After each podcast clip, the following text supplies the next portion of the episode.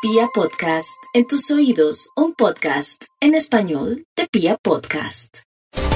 Como los Capricornios nacieron para hacer tareas y para cumplir con lo acordado y para ceñirse a un orden y una estructura, pues les cuento que por ahora están en su propio elemento. Es el tiempo donde su capacidad de trabajo se multiplica y donde deben hacer gala de ese sentido común y de ese razonamiento que tanto marca sus decisiones y sus acciones.